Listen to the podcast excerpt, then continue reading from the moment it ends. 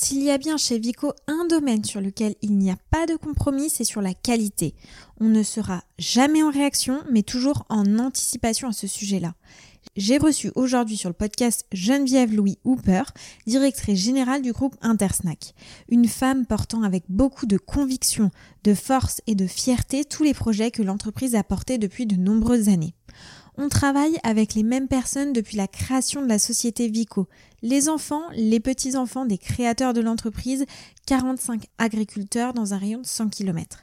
À travers cet épisode, nous sommes revenus sur les raisons d'un marché en pleine dynamique en période d'inflation, comment la marque assure une agriculture sûre et plus durable, quelles sont les certifications et normes auxquelles Vico adhère pour garantir justement cette fameuse qualité des produits et la sécurité alimentaire? Quelles sont les dernières innovations de la marque sur le marché des snacks?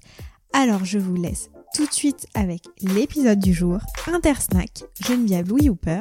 Pas de compromis sur la qualité.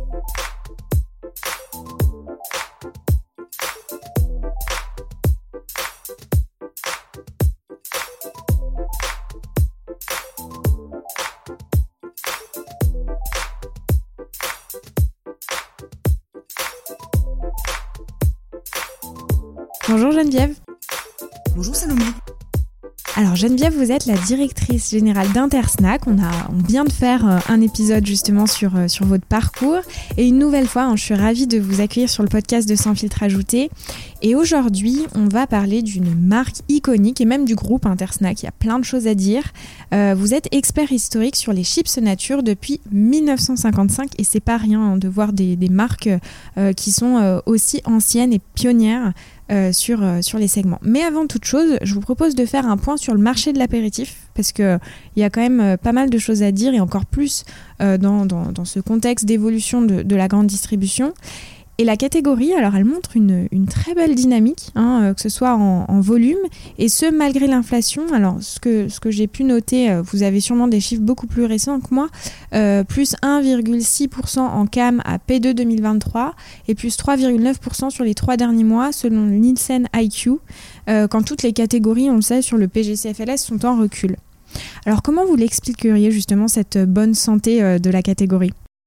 Voilà, alors c'est vrai, euh, Salomé, vous avez des, vous êtes bien renseigné. Euh, il y a une vraie dynamique sur ce marché des produits euh, salés pour apéritifs en France, et c'est pas nouveau, c'est pas récent, et nous pensons que ça va durer.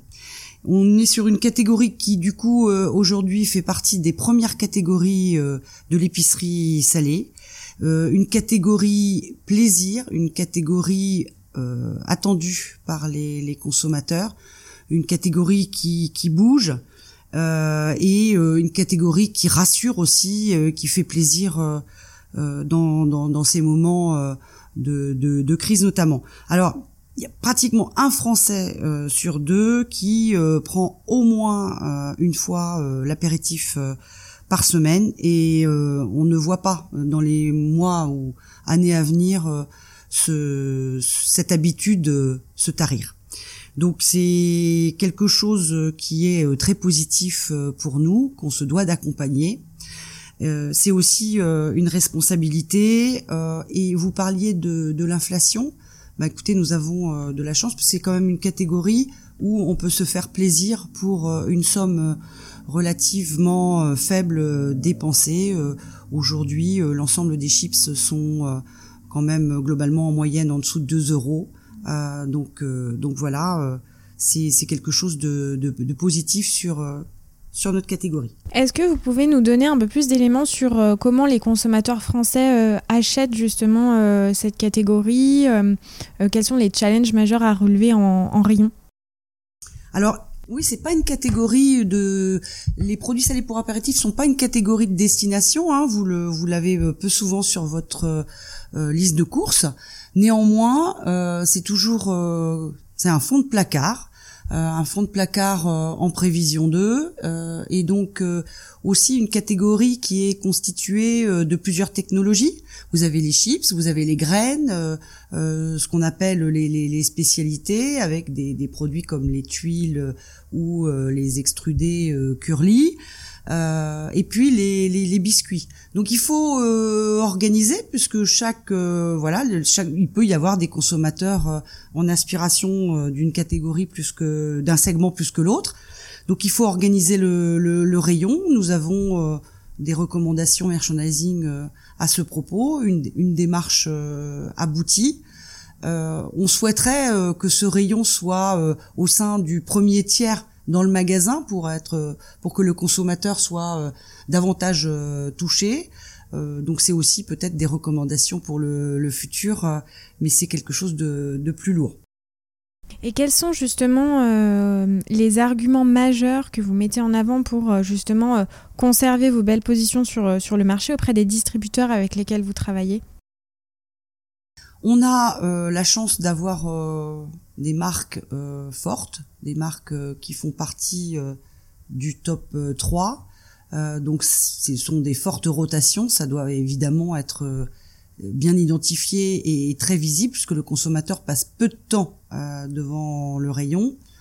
on a aussi des marques en un marché en croissance, en forte croissance, les chips, un marché sur lequel on, on, a bien identifié euh, les attentes du consommateur. Il y a le consommateur qui veut de la chips nature classique, euh, d'autres qui sont plus euh, en attente de goût plus fort, plus plus authentique, plus local, ou le dernier cadran qui recherche des chips premium, où là peut s'exprimer à plein notre notre marque Tyrells. Donc on essaye de, répondre à ces différentes demandes de conso et on, va dire qu'aujourd'hui euh, ce segment-là est, en pleine croissance, donc il porte une dynamique euh, qui euh, démontre qu'on répond à ce que les consos attendent. Vous évoquez que vous avez un portefeuille de marques riche. Est-ce que vous pouvez nous évoquer les différentes marques que, que, le groupe Intersnack possède et puis peut-être leur, leur identité propre. Alors on a un portefeuille qui en effet peut s'adresser euh, à l'ensemble euh, des membres de la famille avec euh, une marque Curly qui est la marque on va dire la une marque familiale qui s'adresse aux jeunes comme aux moins jeunes Vico également Monster Munch avec une cible un peu plus enfant euh, et maintenant euh, préado adressé par mon, nos tuiles Monster Munch euh, Crazy. Je suis une grande euh, grande enfant alors. Ah voilà, une une post-ado. Euh, donc on a aussi des, des produits qui s'adressent à une cible plus mature, les apérifruits, les graines, euh, donc on voit qu'on couvre euh, l'ensemble de des attentes de la, consommation euh, par ces différentes, euh, les différentes marques. Mais toujours avec notre marque ombrelle Vico comme, caution de qualité, parce que on a aussi sur tous ces produits beaucoup travaillé la composition pour arriver à des produits plus sains sans exhausteur de goût, sans arôme artificiel, sans huile de palme, avec euh, là où c'est possible, sans compromettre le goût, euh, moins de sel également. Et on va justement en parler. Avant de parler peut-être du, du, produit euh, en, en lui-même, euh, je vous propose aussi de, parler euh, de vos engagements. Alors ça fait partie non pas d'un effet de mode, hein, mais d'une vraie tendance de fond. Et ça reste clé pour les consommateurs. Et même évidemment sur les catégories plaisir et euh, aussi en période de crise où, euh, où certains d'entre eux choisissent une marque en fonction de leur démarche et leurs engagements. Et on, voit aussi que c'est une tendance très marquée euh, sur les jeunes, en, entre autres. quel est justement, est-ce que déjà vous pouvez nous parler de toutes les démarches RSE que vous mettez en place? Et puis la relation de, de, Vico avec ses agriculteurs et comment la marque elle assure justement une agriculture plus sûre et plus durable? Alors oui, je, on a une démarche RSE euh, qui nous tient à cœur et qu'on a euh, dénommé le goût de bien faire. Donc Vico, euh, Vico c'est le goût de bien faire, le goût de bien faire déjà pour l'ensemble de nos consommateurs. Je vous en ai parlé, c'est le travail euh, effectué sur sur les recettes et qui est complètement transparent en communication sur nos packaging. On a aussi, bien évidemment, le goût de bien faire pour la planète, avec des des engagements qui sont concrets. Hein, euh, qui sont euh, des, des, des engagements euh, qui portent sur le fait d'avoir de lutter contre le gaspillage. Lutter contre le gaspillage, c'est en amont, en usine, où 100% de nos déchets sont sont recyclés, sont valorisés, en, notamment pour repartir sur les circuits nourriture pour animaux. On a aussi éduqué le consommateur sur le fait qu'il pouvait consommer nos produits même après la date passée euh, parce que c'est une date euh, optimale, euh, mais la consommation peut s'effectuer sans problème auprès. Donc là-dessus, on s'est appuyé sur aussi cet, l'organisme Too Good To Go. On a des engagements pour préserver la planète avec une réduction de CO2, toutes nos usines qui sont euh, aujourd'hui en éclairage LED. Euh, voilà, on a on a beaucoup beaucoup euh, d'initiatives et un travail en cours sur bien sûr qu'on a initié avec bien sûr moins de packaging, moins 10% à date depuis 2014, mais on, va continuer pour accélérer et avoir des, des, des emballages qui nuisent moins à la planète. Et sur les emballages, euh, je, me permets juste, euh, effectivement, c'est un vrai challenge parce que, euh, vous l'évoquiez tout à l'heure et je trouvais ça assez intéressant, un challenge de pas casser justement la chips. Un, challenge, l'emballage de la chips, une chips c'est très fragile, donc ça doit être protégé par un emballage un peu gonflé pour éviter évidemment de trouver un paquet de miettes. Euh, donc oui, il faut qu'on trouve le, bon compromis, mais néanmoins, on a une responsabilité en tant qu'industriel de euh, faire des emballages qui soient euh, moins grands, plus plus en ligne avec nos objectifs de d'être de devenir moins moins pollueurs. Donc ça, c'est quelque chose qui qui s'effectue au quotidien. Et puis après, on, a aussi en tant qu'entreprise euh, une responsabilité euh, pour travailler, euh, on va dire, de façon optimale avec nos, filières. Donc là, ça, c'est vraiment quelque chose qu'on peut illustrer chez Vico, puisqu'on on, sait que bah déjà, on travaille avec les mêmes personnes depuis la création de la société Vico à Vic-sur-Aisne, Vic coopérative, c'était le, nom d'origine, d'où le nom de la marque Vico. Et on travaille aujourd'hui avec euh, les enfants, les petits-enfants euh, de, des créateurs de, l'entreprise, 45 euh, agriculteurs autour de l'usine dans un rayon de 100 km. donc voilà, c'est important de se sourcer, de fabriquer au local et de vendre notre production sur le territoire français. Donc euh, voilà le type d'initiative euh, que nous avons euh, organisé et que nous poussons pour pour être dans une démarche RSE plutôt en avance.